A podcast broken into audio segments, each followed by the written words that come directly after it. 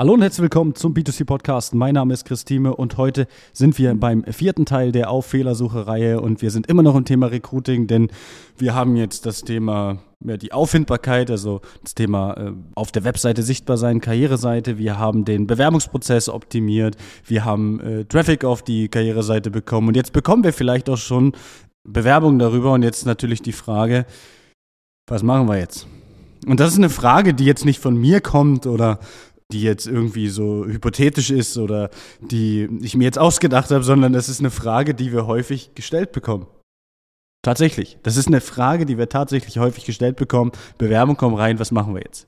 Ja, das heißt, wie kontaktieren wir die jetzt? Wie gehen wir weiter vor? Wie soll der nächste Schritt sein? Etc. pp. Und hier müssen wir uns ganz klar erstmal anschauen, dass wir, wenn wir den Bewerbungsprozess etwas umgestellt haben, haben wir jetzt auf jeden Fall Kontaktmöglichkeiten, die Brieftaube, weil wir wissen vielleicht, äh, wo der wohnt, weil wir den kennen. Wir haben auf jeden Fall sinnvoll jetzt mal gesagt die E-Mail-Adresse und die Telefonnummer. So, das sind die zwei Wege, die natürlich absolut Sinn machen. Ja, aber wie rum sollten wir das Ganze angehen? Sollten wir zuerst eine E-Mail schreiben? Sollten wir zuerst anrufen? Und das ist eigentlich ein ganz klarer Fakt, den ich jetzt mitgebe. Und zwar, nimm das Telefon in die Hand und ruf die Person an. Wir müssen immer ganz klar eins bedenken.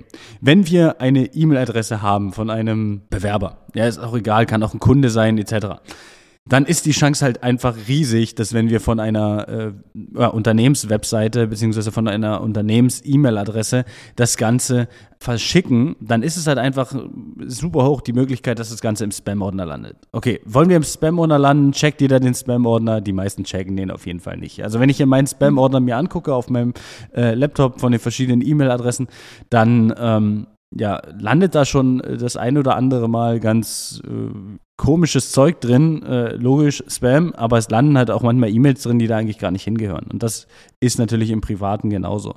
Und wenn wir noch nie vorher Kontakt mit dem Unternehmen haben, kann das natürlich sein, dass es dann ja bei euch einfach oder bei dem Bewerber dann einfach im Spam landet und dann ja, versauert es da deswegen ist halt die E-Mail immer so ein bisschen, äh, ich sage mal, mit Vorsicht zu genießen. Wenn ihr eine Telefonnummer von dem Bewerber habt, die Telefonnummer auch noch geht, das ist natürlich die Grundvoraussetzung, dann macht es natürlich Sinn, einfach den Telefonhörer in die Hand zu nehmen und zu sagen, ich rufe den kurz an und schaue, wie wir hier weiter vorgehen. Das heißt, wir brauchen einen ja, einen Prozess dahinter, wenn die Bewerbung reinkam, wie gehen wir mit dem Bewerber jetzt vor? Ja, also was sollen wir jetzt machen? Ja, das ist eine Frage, die wir wirklich so häufig gestellt bekommen. Und dann ist die erste, äh, oder in den meisten Fällen ist das erste, was äh, die Unternehmen sagen, ja, wir schreiben denen jetzt erstmal eine E-Mail. Und dann sage ich das, was ich halt vorher gerade gesagt habe, dass eine E-Mail halt super häufig nicht ankommt. Eine E-Mail ist ein super Medium, um da nochmal Kontakt aufzunehmen. Sollte die äh, Telefonnummer zum Beispiel nicht funktionieren. Oder habt ihr telefoniert mit dem Bewerber und ihr schickt dem dann noch ein paar Informationen zu oder er soll euch was zuschicken, dann ist natürlich die E-Mail das bestmöglichste Tool. Ja, solltet ihr vielleicht, das haben wir jetzt gerade bei einem äh, Unternehmen bei uns hier in der Region, solltet ihr vielleicht äh, eher so in diesem Gastronomiebereich oder in so, in so einem, äh, ich sage mal, auch lockeren Bereich arbeiten, dann kann man das Ganze auch per WhatsApp beispielsweise regeln. Das heißt, man kann denen dann auch per WhatsApp schreiben. Wenn es ein Firmen-WhatsApp gibt oder du gerne deinen privates WhatsApp dafür verwenden willst, dann kannst du das natürlich gern machen. Dann macht das definitiv Sinn, weil WhatsApp checkt man auf alle Fälle. Du kannst auch eine SMS schreiben.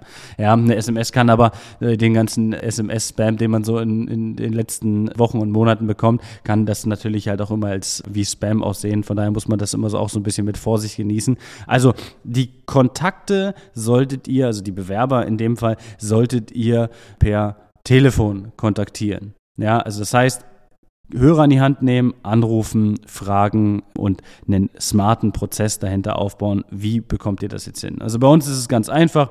Das Backoffice ruft die Bewerber an und äh, erzählt ihnen so ein bisschen was über unser Unternehmen, was machen wir, wo wollen wir hin, was geht's in, in ja, um was geht's in dem Job.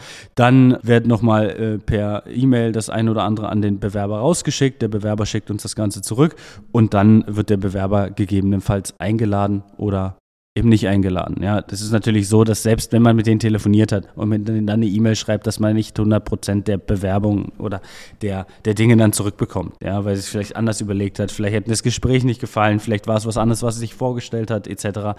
Also auch da muss man das Ganze, ich sage mal, so ein Stück weit mit Vorsicht genießen und nicht zu viel erwarten. Das ist halt immer ganz wichtig beim Thema Bewerbung. Nicht erwarten, wir haben jetzt fünf Bewerbungen und die werden jetzt alle fünf ah, top qualifiziert sein und die werden definitiv auch alle kommen. Und wenn ich jetzt fünf da einlade zum Probearbeiten, meinetwegen werden noch fünf erscheinen, weil sie, weil fünf zugesagt haben. In der Regel ist das nicht so. Also wie oft hatte ich es jetzt mittlerweile auch schon gehabt, dass mal äh, jemand äh, gesagt hat, oh, es klingt voll gut und am Ende kam er nicht mal äh, ja, zum, zum Probearbeiten und dementsprechend, ja. Also auch das kommt natürlich vor.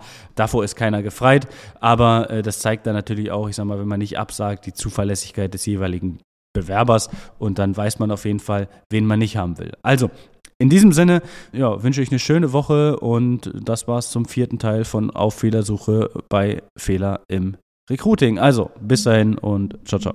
Das war eine weitere Folge des B2C Marketing Podcasts mit Chris Thieme. Wenn du weitere Fragen zu den Themen Marketing oder Recruiting hast, kannst du jederzeit dein kostenloses Infogespräch auf www.teameconsulting.de buchen. Alle Links zu unseren Social-Media-Kanälen sowie zu unserer Website findest du natürlich auch in den Show Notes. Wir freuen uns, wenn du auch beim nächsten Mal wieder einschaltest und wenn du uns, wenn dir der Podcast gefallen hat, eine Bewertung dalässt. Bis zum nächsten Mal.